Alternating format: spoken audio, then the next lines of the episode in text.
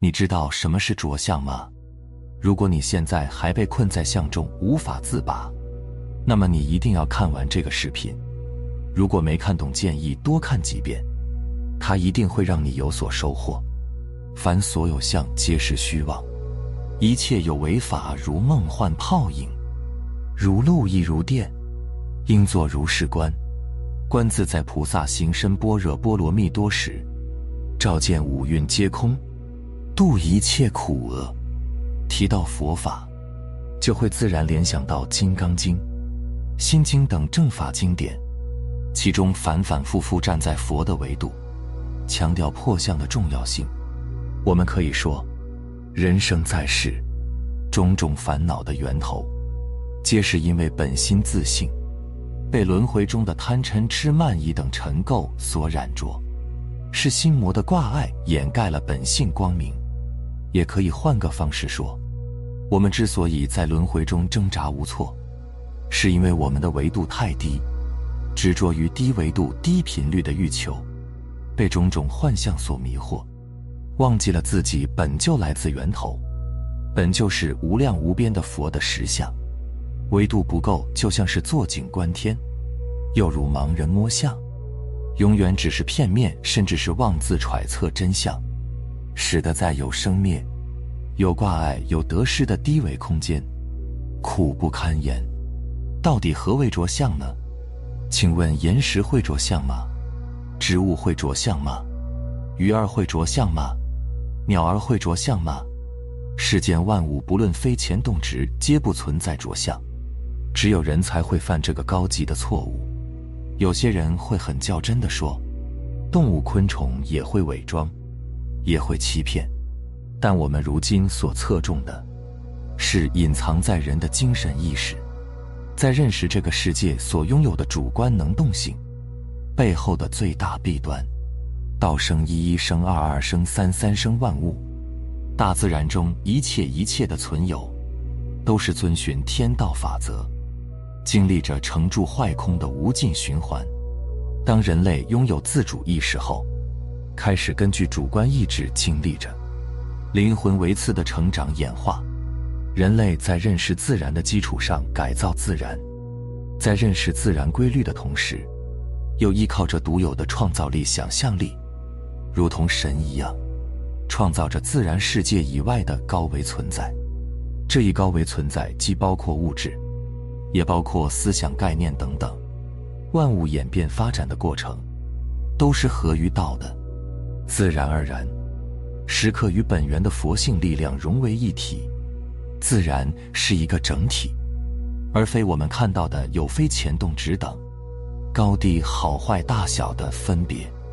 无所谓名，无所谓相，存在本身就是最高意义，而不拘泥于生灭。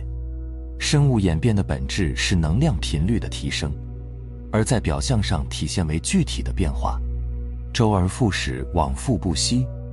然而，站在人的角度而言，万物都是被利用的工具，皆要为自己服务。带着这种先入为主的本位思想，人类自命高于万物的傲慢心，使得个体逐渐脱离整体。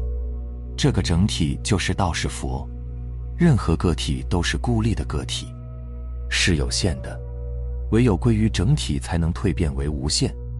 有限即是轮回，有生灭，有高低好坏对错，有利于你的就对，不利于你的就错。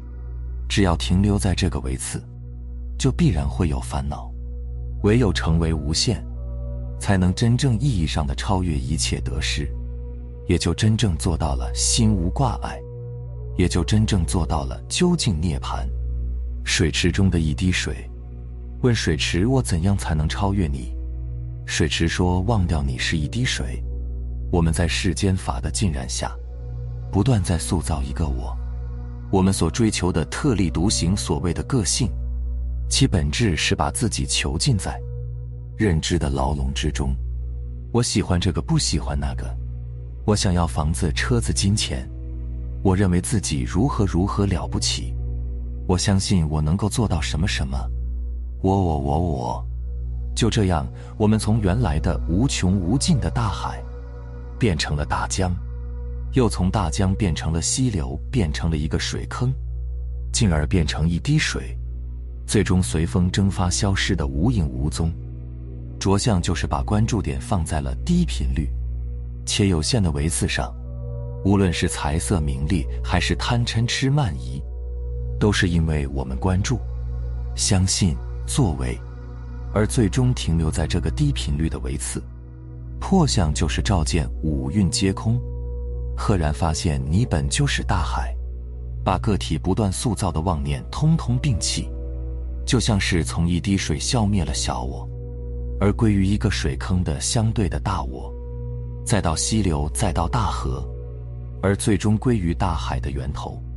理上可以顿悟，但功夫上要渐修。但能够在一瞬间领悟这一终极生命真相，堕入空性的无我妙境中，即为明心见性，也就是所有修行者梦寐以求的开悟。开悟并非多么高不可攀。且仅仅是真正修行的开始。为什么想要开悟就必须破相？没有破相就必定是门外汉，尚未入流。我们把一切存在比作盒子，盒子里装的一切，本质都是频率的不同。在自然的角度，所有的存在本没有盒子，人为了方便认识理解而赋予了其名相，也就有了盒子。在人的眼中，先看到盒子。打开盒子才能看到存在，看到了存在，却又无法洞见其频率的本质。换句话说，在人的感官世界中，盒子与内在的本质频率不一定是完全真实吻合的，甚至绝大多数会因为自身认知的局限而生出一个相对正确的答案，所以也就有了真假对错、高低好坏的种种分别。但真相却是，唯有站在最高点看清事物本质的人，才能得出唯一正确的答案。除了道以外，都是相对的对；至于道而言，都是绝对的错。唯有道是绝对的对。这就像是小学生懂得没有初中生多，初中生相对于小学生是正确的，但相对于最高学历的博士后而言，又是错的。在人类探索世界真相的历程中，不断做出相对进步的判断。然而，相对应的每一次进步，都意味着对原有结论的颠覆。仅仅从宇宙到底是以何为中心上，人类就经历了从地心说到日心说，再到太阳系以外的星云浩渺。人类探索这一真相的过程，取决于他们观测宇宙的仪器。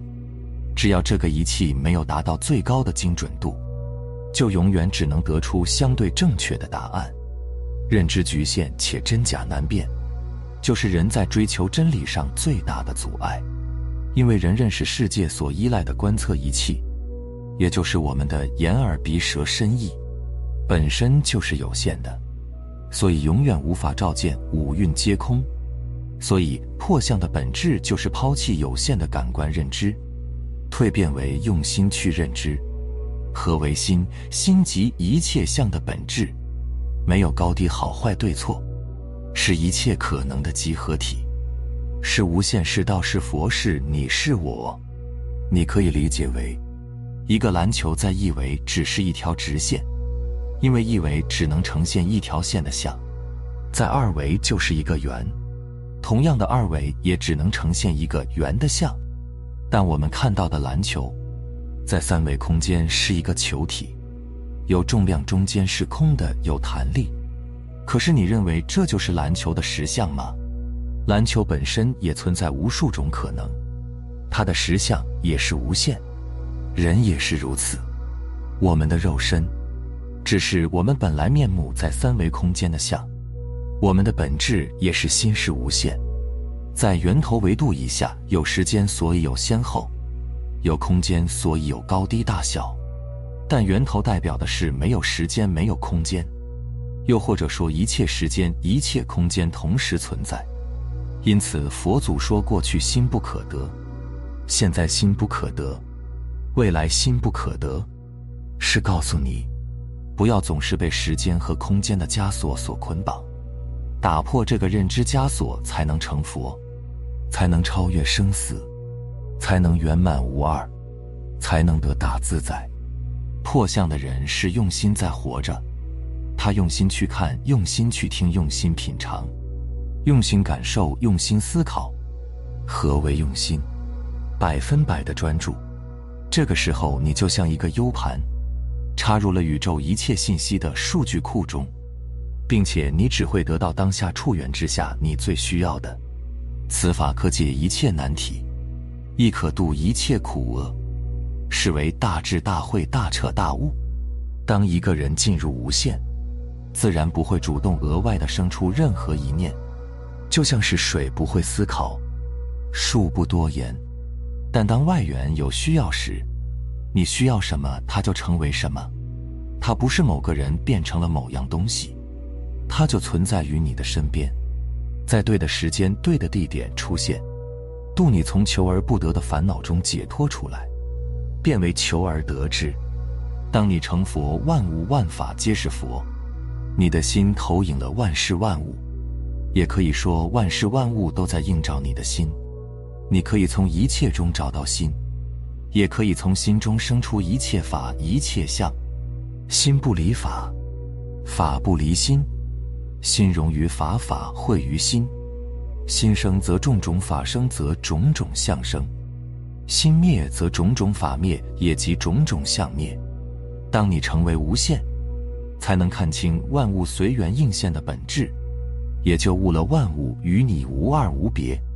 当下即是过去、现在和未来，活在当下，是让你全身心心无挂碍的，毫无分别的去感受，去真实的活着，每分每秒都收获如孩童般的天真与喜悦。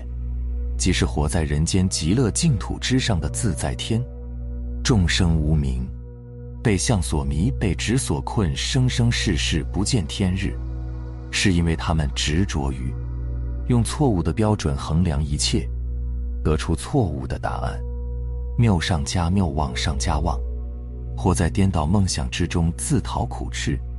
唯有苦吃尽了，才恍然大悟，一切如来皆如去。非常感谢你能看完这个视频，希望能够对你有所触动和启发。